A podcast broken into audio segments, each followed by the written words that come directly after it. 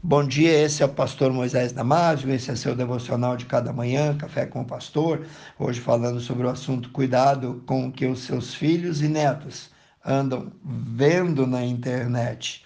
Deus nos criou como seres sociais, precisando de contato com outras pessoas. Por isso ele nos deu espaço lá fora, nos deu o casamento, a família, a igreja, o trabalho. Então, tire já o seu filho, tire já os seus netos da bolha, porque no fim você, pai, mãe, avós, vão chorar as lágrimas que não têm.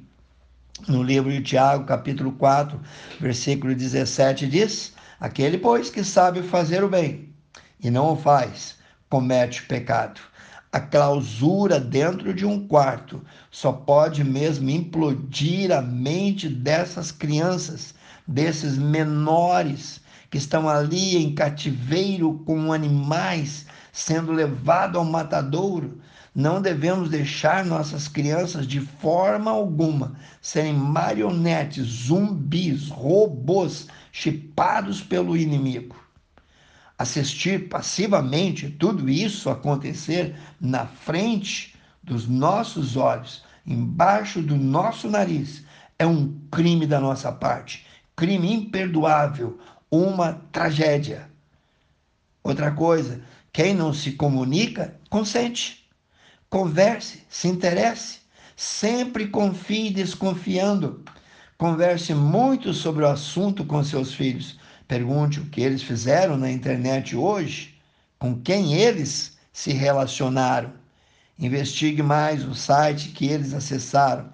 Lembre-se que na internet você nunca pode ter certeza sobre quem ou com quem eles estão conversando. Infelizmente, muitas pessoas mentem.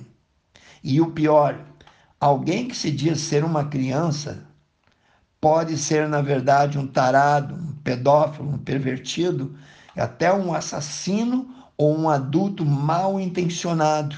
Não dê corda para sua criança se enforcar, nem empurre ele para um abismo, pois esse abismo é sem fundo e sem volta. E lembre-se, você é culpado. No livro de Efésios, capítulo 5, versículo 15, diz: Portanto, vede prudentemente como andais, não como nestes, mas como sábios. Um conselho para os adultos, uma regra que vale a pena para todos nós também.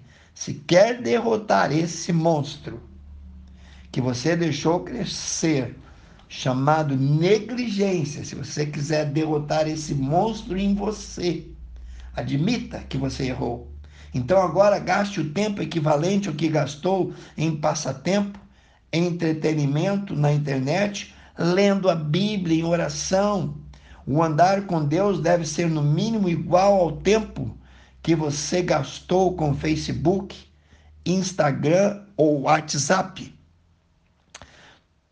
Paulo disse em 1 Coríntios 6,12: Tudo me é permitido, mas nem tudo me convém.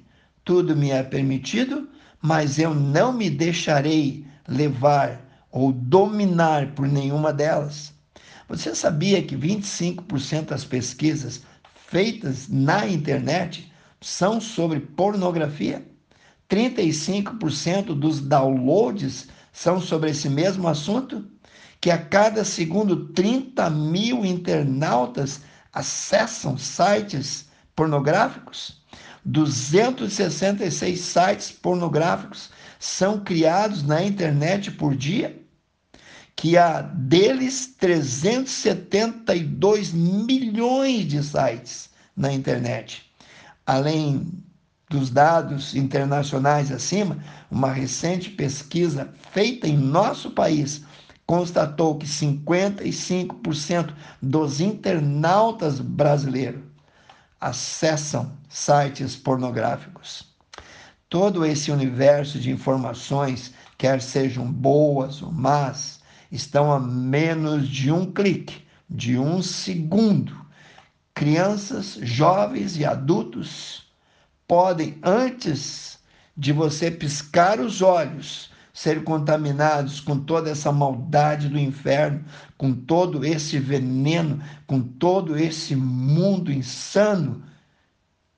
Você sabia que 97% das crianças entre 6 a 9 anos de idade já usaram o web, isto é, a internet no Brasil?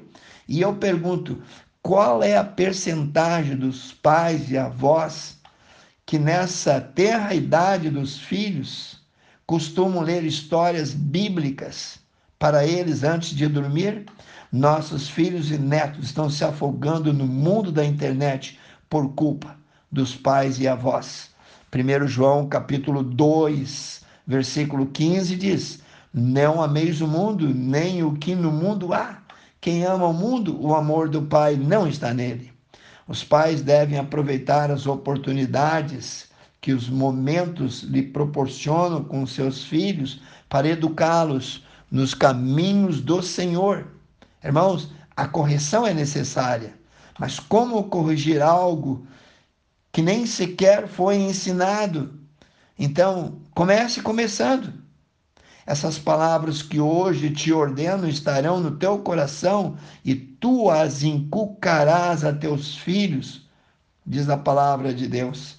Então, a falta de pulso firme para educar os filhos foi trágica, por exemplo, na prole de Davi. Ele simplesmente não sabia dizer não, nem repreender os seus filhos. Talvez ele pensasse que repreender era uma demonstração de desamor, mas Deus diz exatamente o oposto no livro de Provérbios. Quem se nega de castigar ou instruir até mesmo seu filho, não ama. Quem o ama, não hesita em discipliná-lo. Está lá em Provérbios 13, 23. Que Deus te abençoe. Quero orar contigo, amantíssimo Deus. Abençoe cada um que ouviu esse devocional. Dê uma bênção especial. Abra a mente e o coração. Eu oro e peço em nome de Jesus. Amém. Se você gostou, passe adiante. E eu te vejo amanhã ou te vejo no próximo Café com o Pastor.